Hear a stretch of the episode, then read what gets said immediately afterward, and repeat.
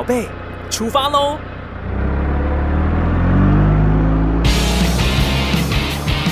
亲子加油站，帮您加满教养正能量。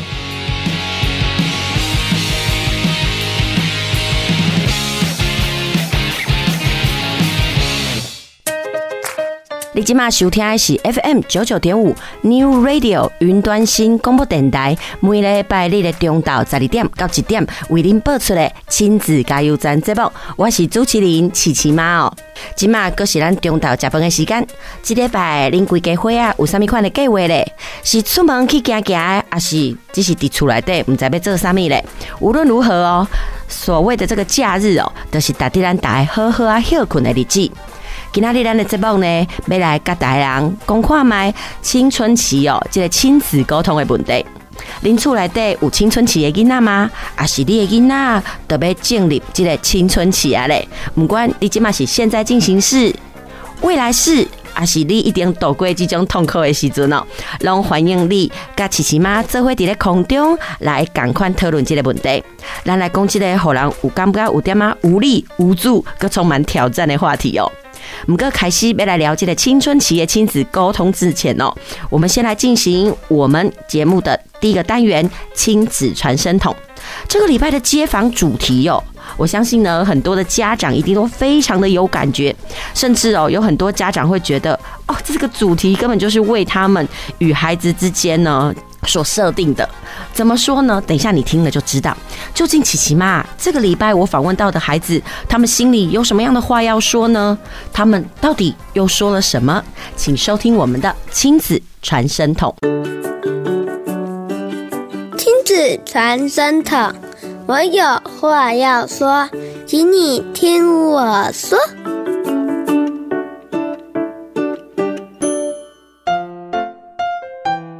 我是一个国三生，那手机的使用对青少年有很大一部分，就是有很多个部分。第一个部分是成就感，因为青少年有的时候在课业上或其他东西上会没有什么成就感。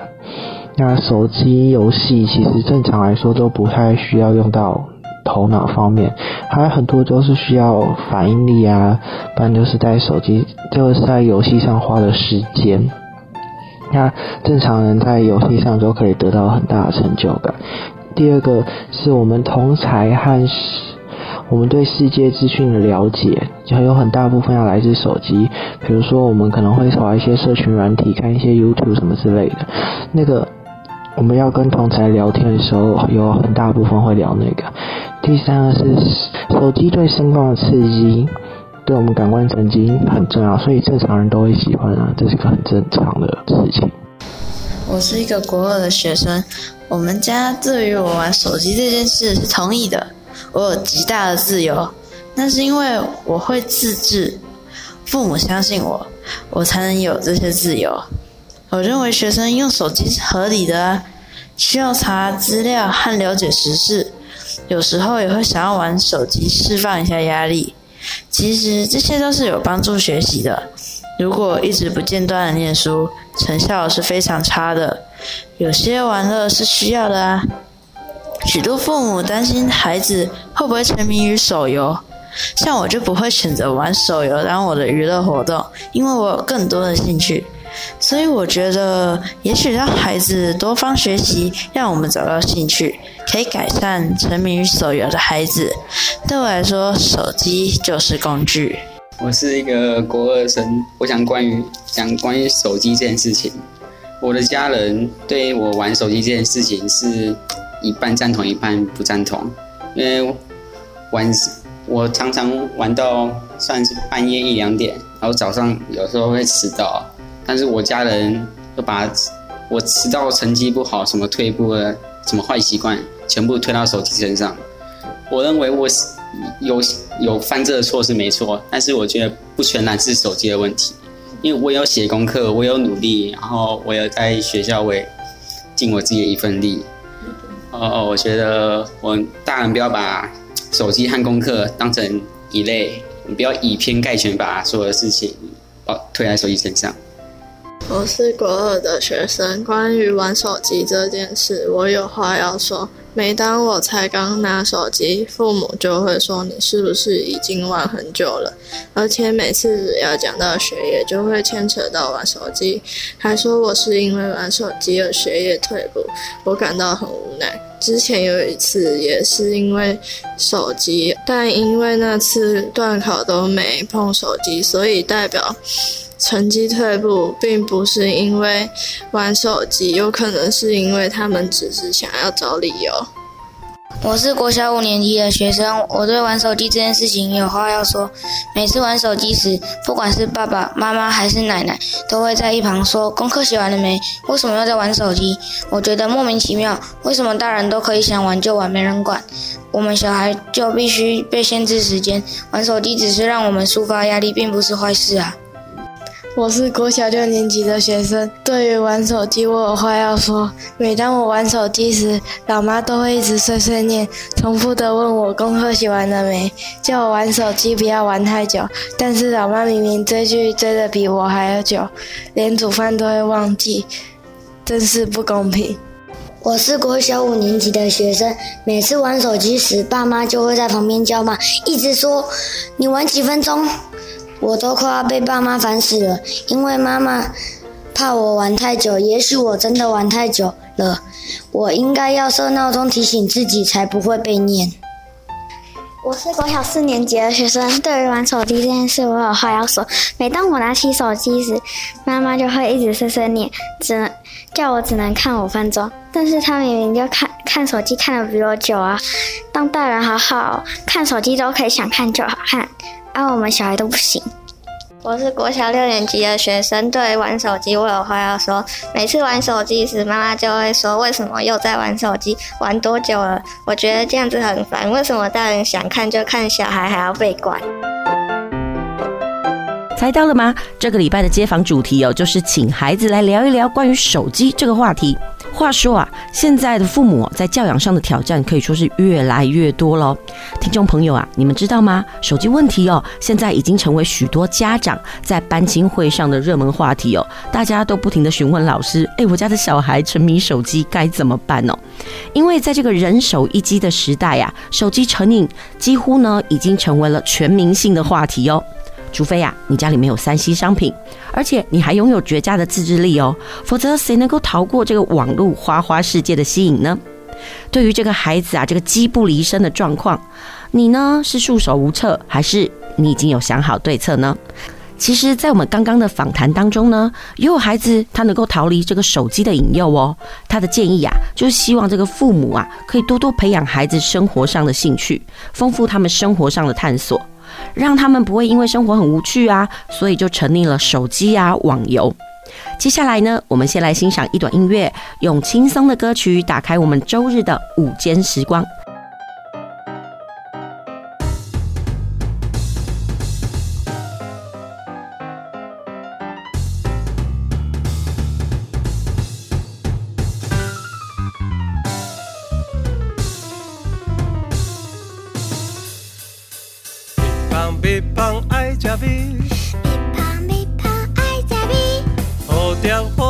上爱水，好爹好爹上爱水，好心好心上淡定，好心好心上淡定，啊忙啊忙啊爱思维，忙啊忙啊爱思维，滴嘟滴嘟会开心。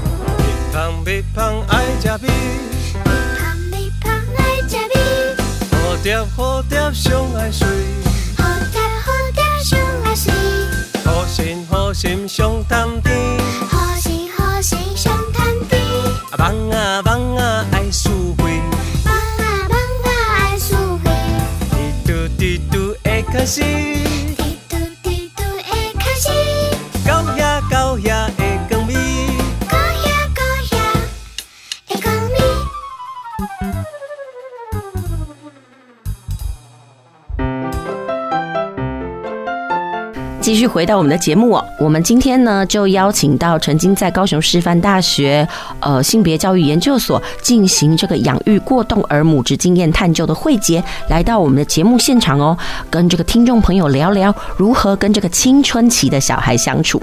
嗯，我们欢迎今天邀请到的来宾慧婕哦。慧婕她毕业于高雄师范大学性别研究所，她在做研究的过程当中啊，耗费了相当多的精神来爬梳母职研究的文献。所谓的母职，其实说白话了一点，就是妈妈这个职业啦。嗯，以前呢，对于妈妈这个职业，我们呃，应该是说这个角色，我们从来不把它当做是一个职业。我们只当它是一个角色，但是现在随着这个工作的区分呢越来越细哦，母亲这个职业呢也开始被重视了。嗯，在慧杰呢，他在养儿育女的过程当中，可以说是不断的进化学习，也参与过相当多的亲子教育课程哦，甚至在这个课程当中呢，他也跟其他的学员呐一起来共谈，所以他的经验哦，不只是他自己的哦，还有很多别人家庭的那种辛酸血泪啊，所以呢，这个。对于如何跟青春期子女沟通呢，他有相当大的见解哦。那我们欢迎慧杰跟我们的听众朋友一起在空中相会。哎，慧杰午安，听众朋友们午安，主持人午安。好，我们都知道这个青春期的孩子哦，这个因为荷尔蒙的变化以及学习压力的影响哦，常常让父母感到这个孩子已经不像小时候那般的可爱哦，甚至有人用风暴期来形容这个阶段的孩子。据琪琪妈的了解哦，慧姐你本身呢也是职业妇女哦，但是你总是喜欢称自己的本业是妈妈哦。那我们今天就来聊一聊你如何与青春期的孩子来沟通，不知道你怎么跟你这风暴期的孩子来相处？诶，你有什么样的独门心法？哦，呃，在这里我想要说一个小技巧，就是秀秀治百病。嗯哼，好，这个其实不是我独创的啦，是也是有一个作家，他写了一本书，叫做《懒得教怎么办》啊。啊，他这个作者是卢俊义啊，那他也是一个教育工作工作者，所以呢，有呃，我有在长期追踪他的脸书的发文，对，那他就在。跟大量的小孩相处的这个教育第一线工作者的过程当中呢，提出了这个概念。对，那我在我家小孩实际生活的施行当中，我觉得效果蛮好的。嗯哼，对，所以我就觉得这个是一个很重要的技巧，就是修修治百病。那你通常是什么时候给他们修修啊？呃，就是有需要的时候啦。啊，譬如说举一个情境来讲好。了，就刚刚发生的，好，就是我昨天儿子回家的时候啊，因为他国三生，所以回来的时候已经有点晚了。然后他就一进门就跟我说：“妈，我今天很倒霉。”然后下午上辅导课。什么笔盒又坏掉，补习班考试又考不好，然后早自修被同学骂，跟同学起冲突，反正就一整天听起来都是连环倒霉，连环爆。真的对，然后他果然真的昨天做过得很不好。然后他讲完了一堆之后呢，然后他就说他压倒最骆驼的最后一稻草是他上第八堂课的时候，他的笔袋破破掉，他就说他要出去整理那个笔袋，跟老师说他的。笔袋需要处理，他就举手跟老师讲，就同学就他就听到同学小小声的说：“嗯哼，反正又没有在上课，就哦说他没有在上课，讽刺他就对了。嗯哼，好，然后他就爆，他就跟我说，他就像气球一样爆炸，爆炸了。对，然后我就跟他说。”呃，你到底是因为被戳破而生气，嗯、还是因为别人诬赖你而生气？嗯，其实我是想要帮助他，可以理理清他的情绪，理解他的情绪来源。也许他搞清楚这一点，他就不会生气了。可是他突然很明确的说一句：“说妈，我不是要个解释，我是要一个安慰。” 是，他就马上这样讲。哎、欸，我就突然发现，其实我也我说我要介绍大家这个心法，但是说真的，我也不是每次都会用，我也不是这么会。对，可是还好的是，我们大概有过几次练习，所以我儿子会在我不行的时候他会，所以他很明确的说出来说，他现在不是要我跟他讲道理，或者是他并没有想要搞懂那个部分，他就只是想要一个安慰，所以我就跟他说好，对不起。呃，我暂停前面的收回，来，现在过来给妈妈抱一下。对，我觉得那个什么，可能是你太过于理性了。你只是想要处理说，嗯，你现在情绪不太好，那我们来理清一下，你到底那种不高兴的根源是什么？但是孩子真的很直接跟你讲，我就是只是要安慰而已。但是我觉得从这一段的那个亲子对谈，我们可以看得出来，其实你们家的亲子沟通可以说是非常好，因为孩子可以很明确的告诉你他的需求是什么。嗯，那他怎么会知道说，哎，妈妈，我只是要一个安慰？他是在什么样的时机点？知道他可以跟你求助，或者是说，妈妈，我就是要讨爱呀，你要给我这个，我觉得应该不可能天生就会的吧？我觉得这个可能要有一些呃长时间的培养，但也不要说感觉好像听起来那青春期现在已经来不及了，对，因为亲子关系是一个长期的啦，所以你只要有开始，永远不会有来不及的时候。但是当然老实说，如果你的孩子还非常小，好在幼稚园甚至是国小期都。比较容易，青春期的小孩有的时候他的壳真的比较硬一点。嗯，对。那我们家我跟小孩之间就会有比较多的对谈跟沟通。嗯，我我很不喜欢跟他们说，呃。因为这是我说的，所以你一定要做。就是他如果他如果要他做一件事情，他可能小小孩子比较小的时候，他会问说为什么？Uh huh. 然后大部分的父母，我们那个年代啊，很多妈妈就说，因为我是你妈，所以我叫你做，你就要做。嗯、对。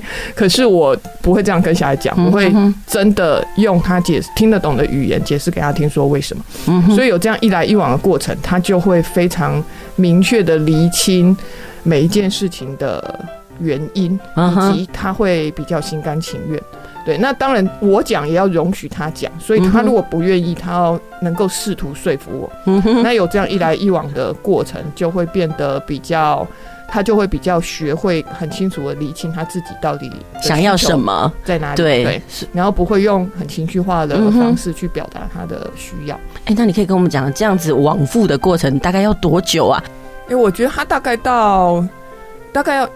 从他呃懂事开始啊，比如说四五岁、五六岁哈，大概要差不多一两年的时间。可是那就是说真的，那是因为他年纪还很小，嗯哼，对，所以他到小三、小四的时候就已经很会说了，嗯哼，对。但是这个我也要说，其实附带一个副作用，对我我我可以感受到了，就是你们第一个副作用是你们很容易吵架，对对，你们花会花很多时间在沟通上。你说真的，你跟他说。因为我是你妈，所以我说你就要做这件事情，比较快处理。对，会你如果想要达到一个快速的效果，这真的会比较符合你想要的状态。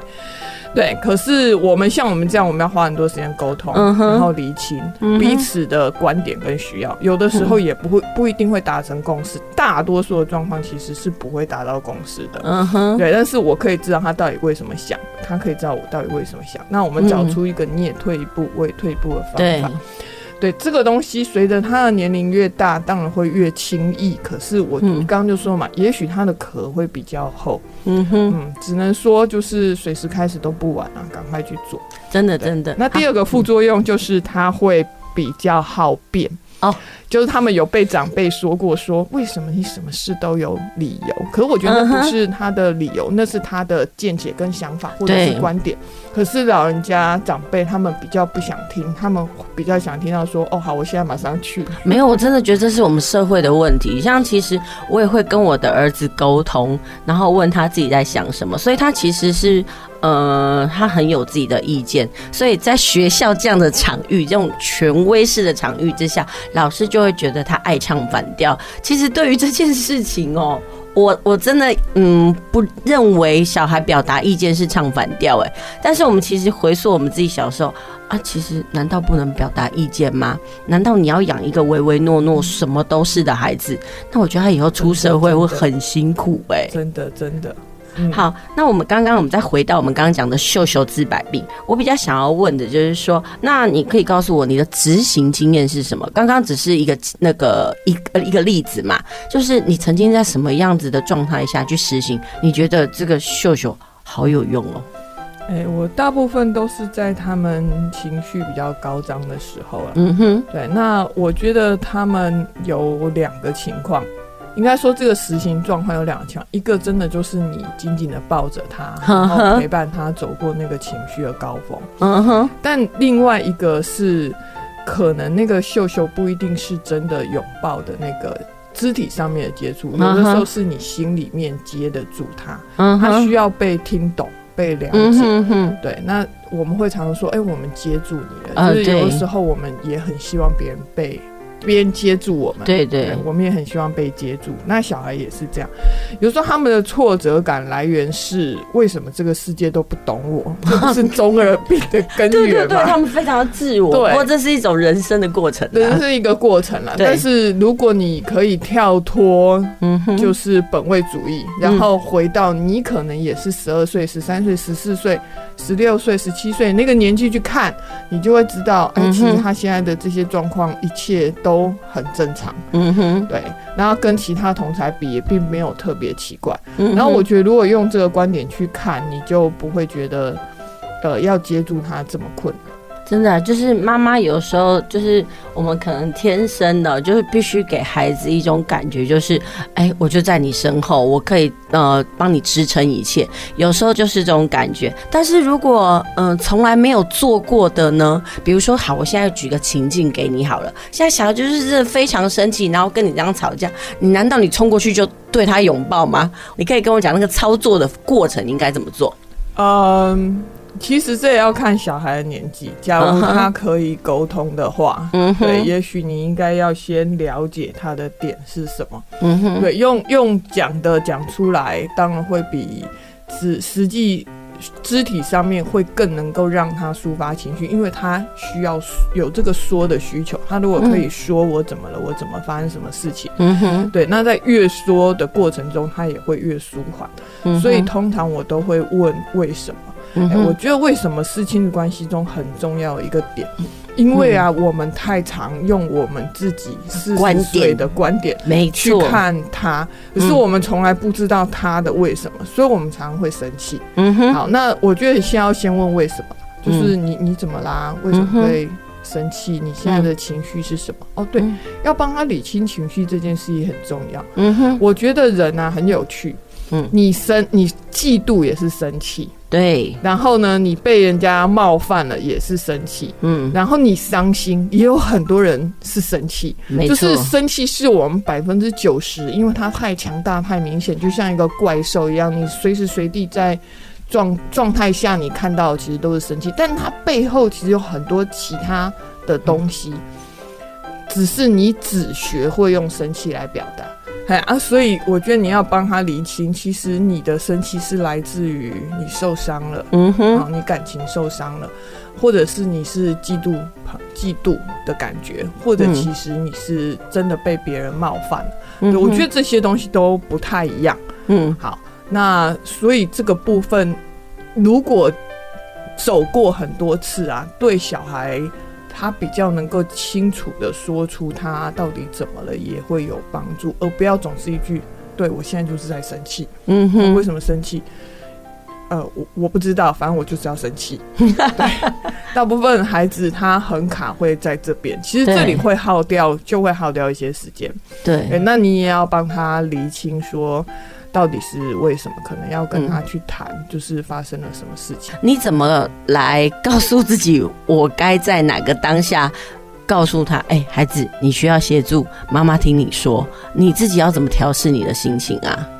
好，这个有点难哦。我听说过一个理论，就是说我们人啊，情绪如果是一种波动的话，嗯，它可以影响的范围是我们双手打开。然后呢，再从指尖画出去六十公分，然后这样画一个大圆。所以在这个立，而且是立体空间哦。所以在这样状况之下，被包围进来，所有人都会感受到你那个情绪。难道要退后吗？对，所以空间有时候区隔开是一个很必要的。你不觉得有时候跟没有住在一起的家人就比较不容易那么受影响吗？对，其实那是有原因的。那换句话说，住在一起的、同住在一起的家人，你要完全脱离，说你都没有受他的情绪的影响，这点真的很困难。嗯，对，所以你要自己很有意识跟很清楚的是，呃，他的生气是他，嗯，不是我。哦，这个真的是需要练习。所以照这样讲，很多次。嗯、那如果说从来都没有试过，但是很想要试试看的那个妈妈，想要试这个秀秀治百病的妈妈，她小孩就在生气啦。所以你你给的方法就是我先退后吗？我觉得这也是很有用的第一步。有的时候不要在对方情绪最高点的时候进去。因为一来，他可能其实，在那个状况之下，他就真的只想要发泄，嗯哼，那就让给他一点时间。其实你后来再回头看，说真的，你也等不了多久，五分钟、十分钟，你等不起吗？没有，可是，在盛怒之下，哈，人其实就是一切都会变得很急躁，连等都不想等。所以，其实我真的家长，我们要处理小孩之前，好像我们也必须跟自己对话，说缓一下，很难呢。尤其对于急性子的妈妈来讲，这件事情还蛮难的。对我自己还蛮急的，所以我觉得这个、uh -huh. 这个真的要练习。但我觉得很重要一个就是要记得有意识这三个字，你要做很多事情。处理孩子跟你之间的关系啊，不要诉诸于本能跟脾气。Uh -huh. 对，因为我们其实说真的，我们只会一套教养方法，那一套就是从你爸妈教你的那一套。嗯哼，除非我们可以去学。嗯哼，对，所以这个也要有意识的去做。然后你可能要去问一些人，看一些文章，然后上一些课程之类的。所以你会需要一些技巧跟方法，可是你会发现呐、啊，当你情绪来的时候，那些东西全部都忘记了，你只会拿出你爸妈对付你的那一套，对，对，那就是你的本能跟跟天天气嘛，就是你你只会的那个东西，嗯哼。哼，对，所以你要很有意识的把那些你想要做练习放在你的。日常当中，然后让他可以真正的去实现。嗯，对，其实是越做会越熟练啊、嗯。每件事情都是这样，那事情总要有一个开始。那，我想要问的是，就是说你这个秀秀治百病的这样子练习过程，你耗费多久？你怎么样提醒自己？因为一开始我们一定用本能嘛。那你是在怎么样子的状况下告诉自己我该怎么做？因为有时候我们没有办法改变小孩，能改变的那就是我们自己吧。嗯，我自己是有一个比较强大信念，就是我觉得我在我原生家庭所受到的伤害，以及我童年想要什么样的父母。对那个蓝图以及跟我想要避免的东西是非常强烈跟清楚的，但是我相信很多人在当父母的时候，呃，用的不是有意识的脑，而是直觉。好，那可不可以跟我们大家讲一下？就是你有一对儿女嘛？那你儿子用这样的方式，女儿也是吗？是啊，没错。但是养儿子跟养女儿是有差距的。嗯哼，对，那男孩子嘛，难免就是以同以大部分的观点来说啦。他们看起来比较粗枝大叶，比较直接，嗯，然后没有这么多弯弯绕绕的心思。那女孩子刚好可能就比较相反，她比较细腻，然后心心里面那个百转千折比较多。魔王都给你了。对，那我们家的女儿，因为她也是老幺，然后再加上小的时候她。他的心脏有一点问题，医生有特别交代不能让他哭，所以你就知道我们很宝贝哦。对啊，再加上他哥哥超级疼爱他，我们家儿子是妹控，所以他从小到大真的就受尽万般宠爱的长大。嗯，所以他公主公主病也比较严重，这是真的。对，就是有的时候他比较不能够让人家讲。嗯哼啊。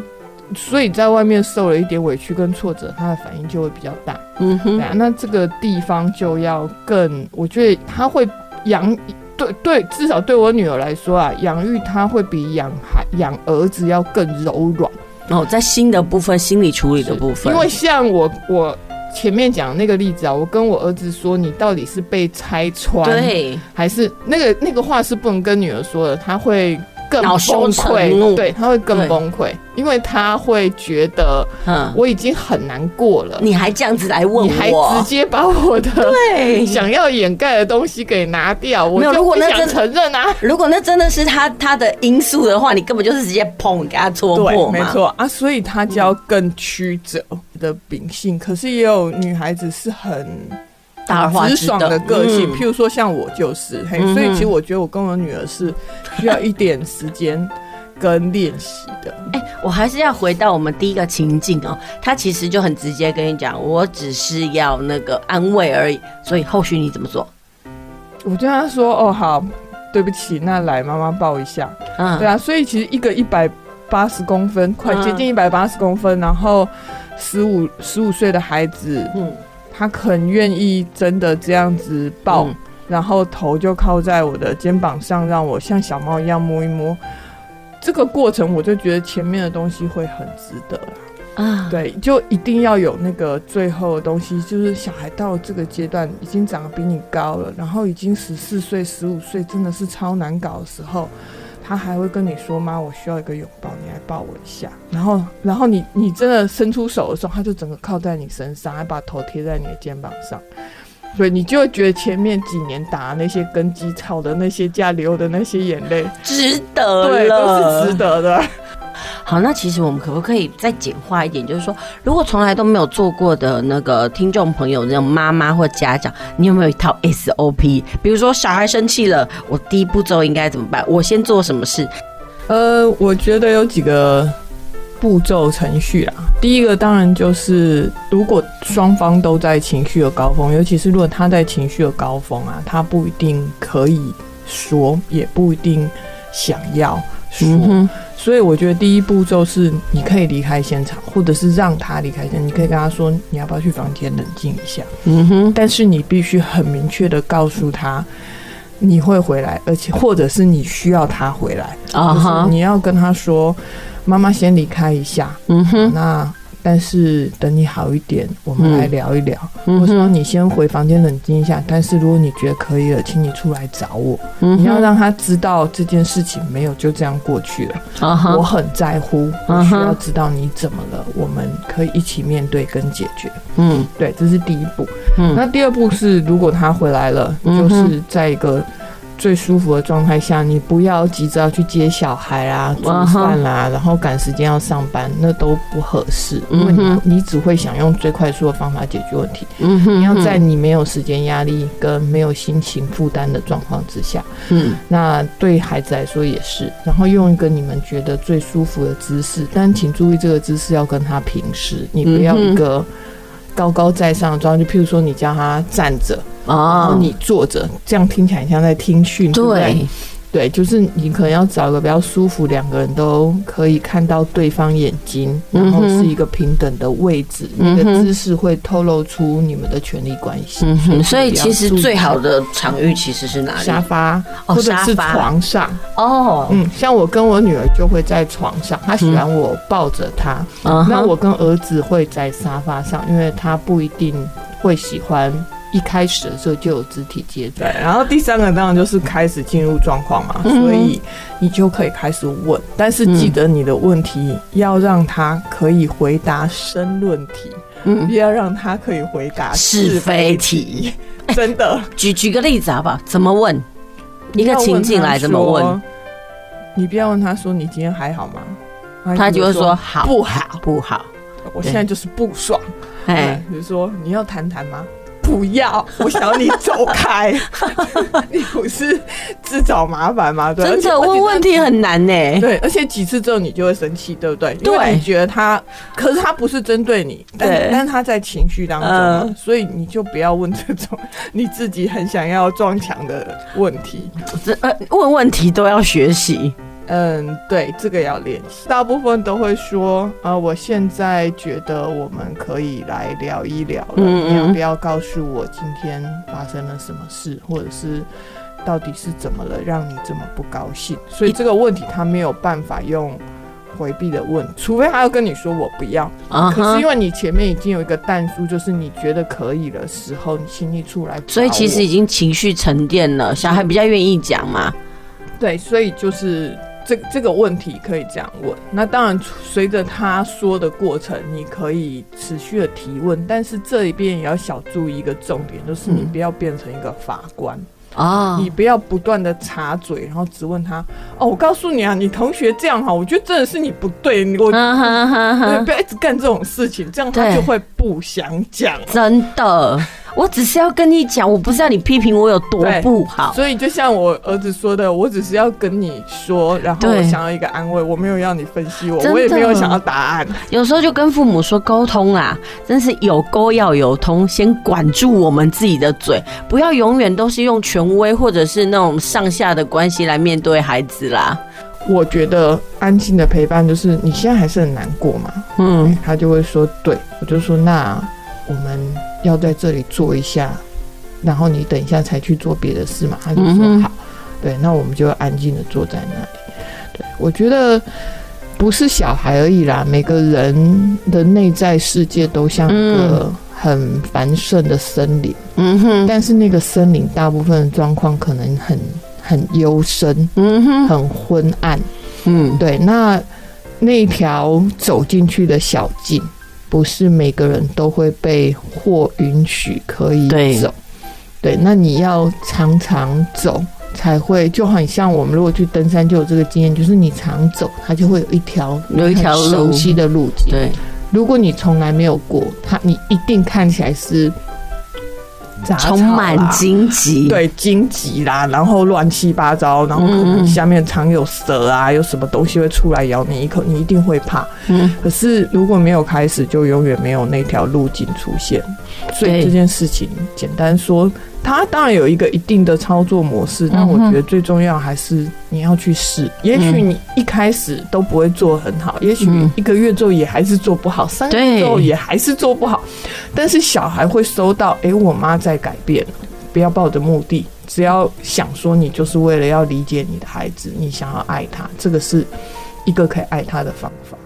如果你之前没有说过，但是你还是很想要改善你们的亲子关系。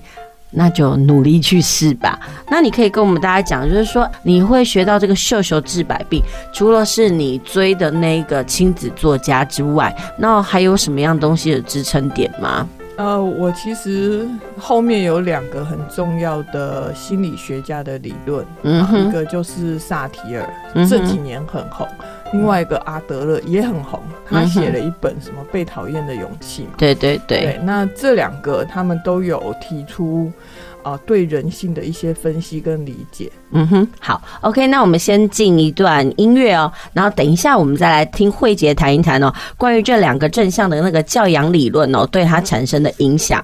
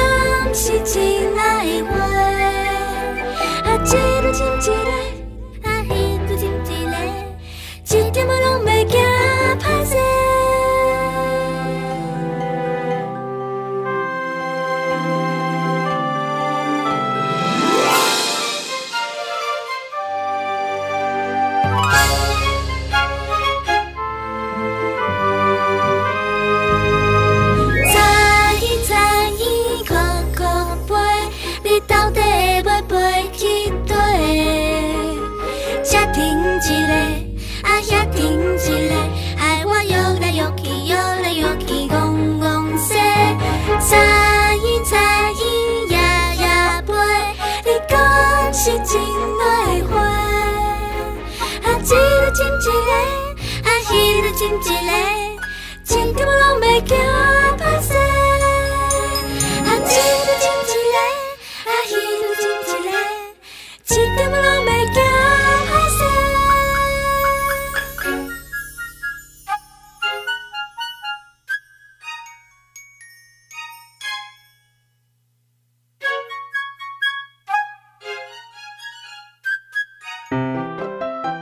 迎回到我们的节目。而我们上阶段的节目呢，就是邀请到慧姐跟我们聊到就是秀秀治百病。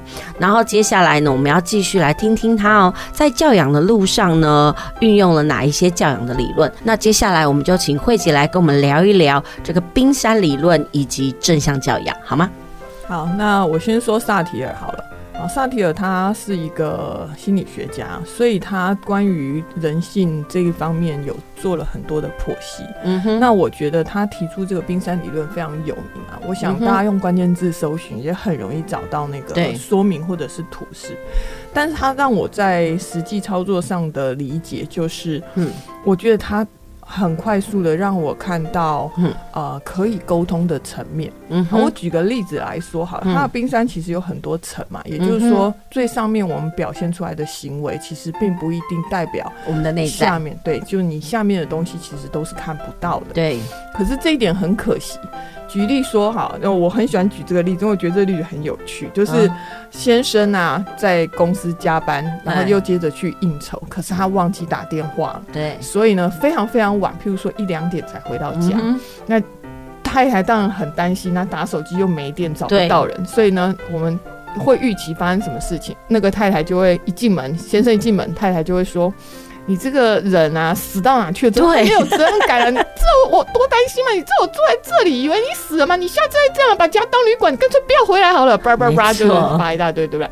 所以其实用冰山来看，太太外在的行为是暴怒、生气、嗯、抱怨、骂人，对不对？嗯哼。但是，呃，冰山之下到底是什么呢？嗯、对，我觉得为什么我说用冰山，我觉得跟亲子之间很有用处，就是。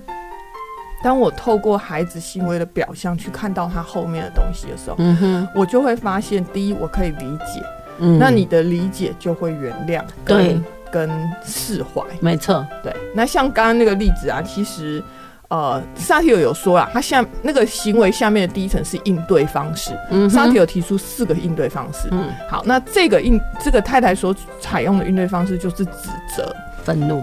愤怒、自责，那他其实后面的情绪呢？他不是生气，他是担心，他是害怕，所以他的观点其实他出自于对先生的爱。嗯、我觉得大部分啊，走到观点，我们就已经可以找到沟通的平台。没错，先找到观点，对。你都不用找到什么期待、渴望自我，而且我觉得那个期待、渴望自我，因为它往下那几层是这些东西，嗯，那个都是自己对自己的探索。譬如说，也许找到最深层，那个太太会发现说，其实她很怕被遗弃，对，她很需要先生觉得她很重要，因此要记得打电话回家，你不要突然消失不见。嗯、但这些东西，先生就算不必知道，他只要知道太太的观点，他这些破口大骂的东西，其实是出自对我的爱。他们之间就会那个烟硝味就会消失，对，没错。所以他，所以现在该做的就是说，对不起，我让你担心了，然后抱他一下，他那不是就没事了吗？真的就不会再继续吵下去，吵到要离婚。其实很多事情就是这种鸡毛蒜皮的小事，所以这真的是，哎、欸，这个这个这样的沟通理论真的是不是不只适用在亲子啦，其实家庭的整个讨论都可以。是啊，因为萨提尔他本来就是一个。关于沟通的一个全面性的概论，嗯，只是小孩子他比较直接，所以有的时候我们只有很会被他的这个情绪全部都夺去了眼光，对，可能有我们要看一下他后面的东西到底是什么，对，譬如说，呃，如果是嫉妒。因为我儿子最近会说，如果进度我们班上一个同学，我觉得第一点是他能够说出这样的情绪，这一点，而不是我很生气那个同学，我觉得这点蛮了不起的。对，我自己说了。第二点是，我就问他，所以你的点是什么？嗯哼，好，所以很很然后慢慢厘清，就会知道，嗯，他可能觉得他某一方面做的不够好，嗯哼，对，所以他的那个观点可能是他有一些自卑感，嗯哼，对，但但自卑感不见得是坏事啊，对啊，是一个努力的动力嘛，嗯，对。但是如果你没有帮他这样弄，他会一直困在他的情绪当中，他觉得很困扰，嗯、因为嫉妒真的是一个不太好受的感觉，酸酸的，嗯，对，所以我觉得带小孩走一遍冰山。那如果说有冲突的时候，当然就更有效果。嗯哼，对，因为你可以停下来想，其实它背后的东西是什么。嗯。以那个手机使用来说好了，对，我们很容易起冲突嘛，就说你不是答应我三十分钟就要收起来了，你怎么两个小时还在这里？然后，然后可能他先小孩也会回应说，你不要烦好不好？我这个东西就还没有弄完，你为什么这么啰嗦？每天都在那边一直吵，对，然后所以两个行为就会不断碰撞。嗯哼，对，那呃，其实后面小孩要说的是什么？你让我有自己做决定的权利好吗？你给我一点自由好吗？嗯，甚至更深的东西是，请你信任我。对，他需要是信，他需要是信任，不要就是对，就像我们前面刚刚的那个亲子传声筒里面，每个小孩他所提到的，我问他说，哎、欸，关于手机这件事，我们刚刚访问呃街访蛮可爱的，很多小孩都说，你都叫我不要玩，结果你都躺在手上那个什么床上玩。我我其实读到的是，哦，身教好重要哦，因为小孩会看我们在干什么啊，或者是小孩会觉得说，不要把我什么我的成绩进步啦，我的表现不好都归咎于手机，小孩就会。觉得手机只是你们一个呃归罪的一个理由，我觉得其实真的是这样啦。对，所以呃，从这个观点去看，你就会知道他真正想要什么。那你们就有沟通的平台。嗯刚刚呢，我们听到了慧杰谈的那个冰山理论哦。其实，在那慧杰谈的过程当中，我突然发现哦，小孩如果能够明白自己的情绪，他现在到底是什么样子的感觉很重要。那我觉得也有一个地方要提醒大家注意，就是不要。允许不要不允许小孩的情绪流动，我们不太喜欢小孩生气，对，然后我们不太喜欢小孩有太过强烈的负面的情绪反应，嗯哼。但是这几年的说法，当然就是已经都改观了。可是我发现啊，还是有很多年轻的爸妈，他们会觉得负面情绪是不好的，对，不可以的。是不允许被表露出来的，甚至是错的。嗯。但是情绪没有对错，情绪只有表达方式的适当与否。嗯哼，对啊，你真的觉得生气是一件不好的事吗？嗯。如果生气是一件不好的事，我们也对这个人世间的不公义啊，就没有很多力量，没有出口了。对，所以我觉得每一个情绪它都有存在的必要性，而且而且说真的。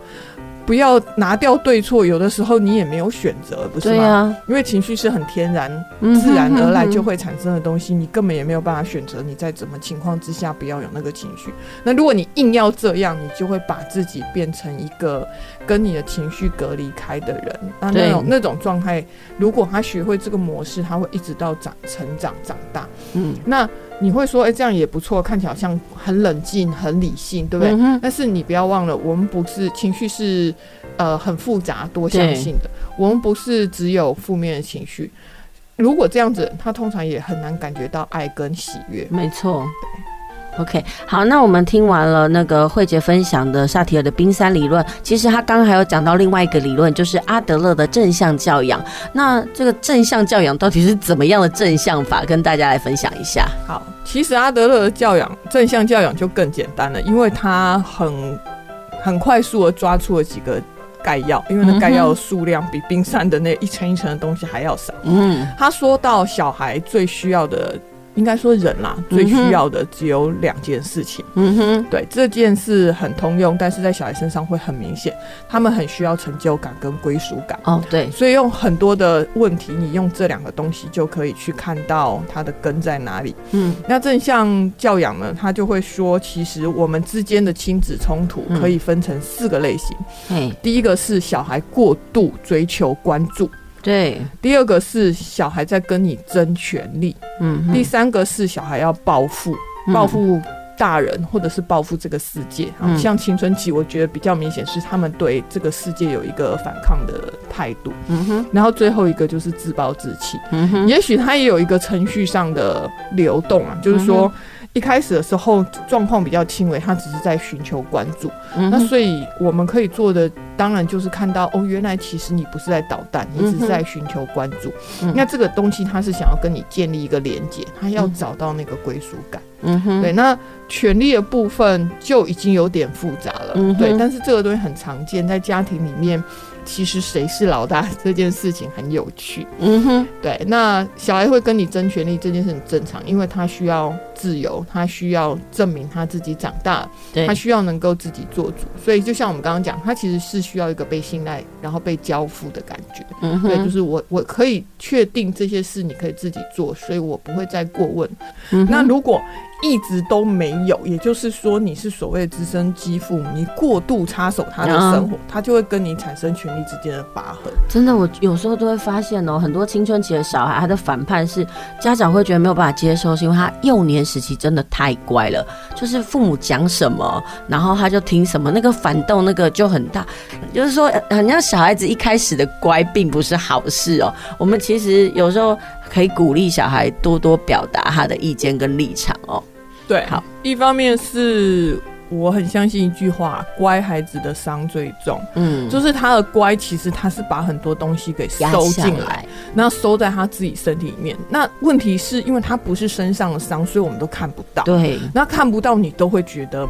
没关系，没有事情。嗯嗯嗯、对，那等他长大，他再也压不住，或是他那个自我意识已经萌芽到，你看到破土而出的时候，要不你受不了，要不就是他受不了。我觉得到那样的情况都不见得是好事。嗯、所以过度的乖，我觉得“乖”这个字本身就很有问题啦。对，因为在古意里面，“乖”其实就是不乖、乖张啊。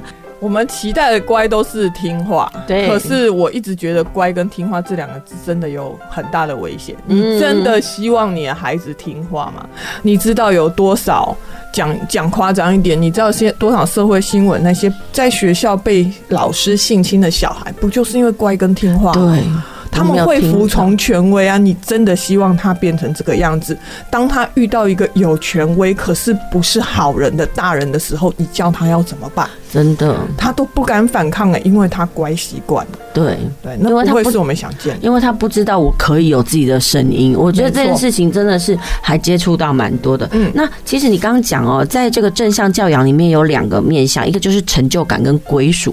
那成就感其实就是要让孩子在做某些事情的时候，他觉得自己很棒。成就感的部分是我们应该要找一些机会让小孩。多尝试，嗯哼，哦，一方面是尝试他可能不知道有没有兴趣，跟他没碰过的东西，嗯，另外一方面是要让他有机会去开发他真正喜欢、有兴趣的东西。也就是说，你要给他时间去让他经营他的兴趣，他会在那里获得很大的成就感。嗯哼，所以打电动只要不影响正常生活节奏，如果他可以在那里面获得成就感，那毕竟是一个起点。那刚刚慧姐就跟我们讲到，就是成就感的部分。那归属感，其实我相信在我们的第一部分的时候，就是当我可以撑住孩子的时候，孩子就会知道，哎、欸，我是有一个可以接纳我的团体，是这样子吗？是，而且青春期有一个特色啦，我们都会说青春期有另外一个名词叫叛逆，对不对？对，叛逆叛什么？逆什么？所以他他在反叛，他在忤逆，可是他对抗的不是父母啊，嗯、只不过我们刚好刚好站到了那个位置，对，而且我们是他最容易接触到代表这个世界权威、嗯、主流价值文化的大人，对，所以我们才会觉得其实彼此间冲突这么多的。你不是有意站到那个位置，他也不是有意要反抗你，对，他只是为了在找寻。我觉得他们这段时间的冲撞是跟这整个世界的冲撞，嗯、他只是在找寻。他在这个世界上的位置，这件事很重要。他需要找到他的位置，知道他是谁，他可以做什么。原来他是这样子的人，他的天分在这里，他的才能在这边，所以他才因此可以安身立命。你不觉得这件事在青春期必须要做完，否则他会一直延续到我们的成年？对，他必须要去追寻这个疑问，终其一生都在探究这些疑问。对，但他在青春期必须要有一个模式被固定下来。如果一直没有中青春期，他的叛逆是。或者我们说风暴是被压抑住的，对这件事要延到他成年期才会做的话，我觉得后果蛮可怕的。嗯，因为成年你会被赋予，你已经被以为有一个位置了，所以你会被赋予那个位置该有的责任跟期许。嗯，但是你突然之间发现，其实这些我都不想要的时候，嗯、对，像我一个朋友，他到中年才叛逆，他的叛逆就是抛弃妻子。嗯，因为他前面那几年太会读书，太乖，然后所有的路都是。按照家里面安排的走，所以他上了最好的学校，然后拿了最好的成绩。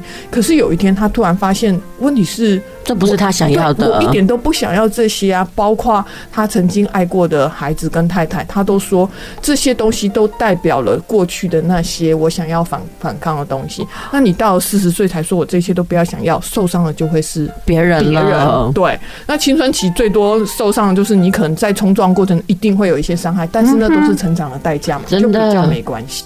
那谢谢今天呢，那个慧姐来到现场，与我们分享这个有一些相关的理论，还有怎么样来面对我们青春期的风暴小孩。不管你是现在进行式、未来式还是过去式，反正我都都可以讨论，然后来学习一下。那这个节目呢，目前已经接近了尾声哦。下礼拜别忘了继续收听我们亲子加油站节目哦。我们下周同一个时间再会。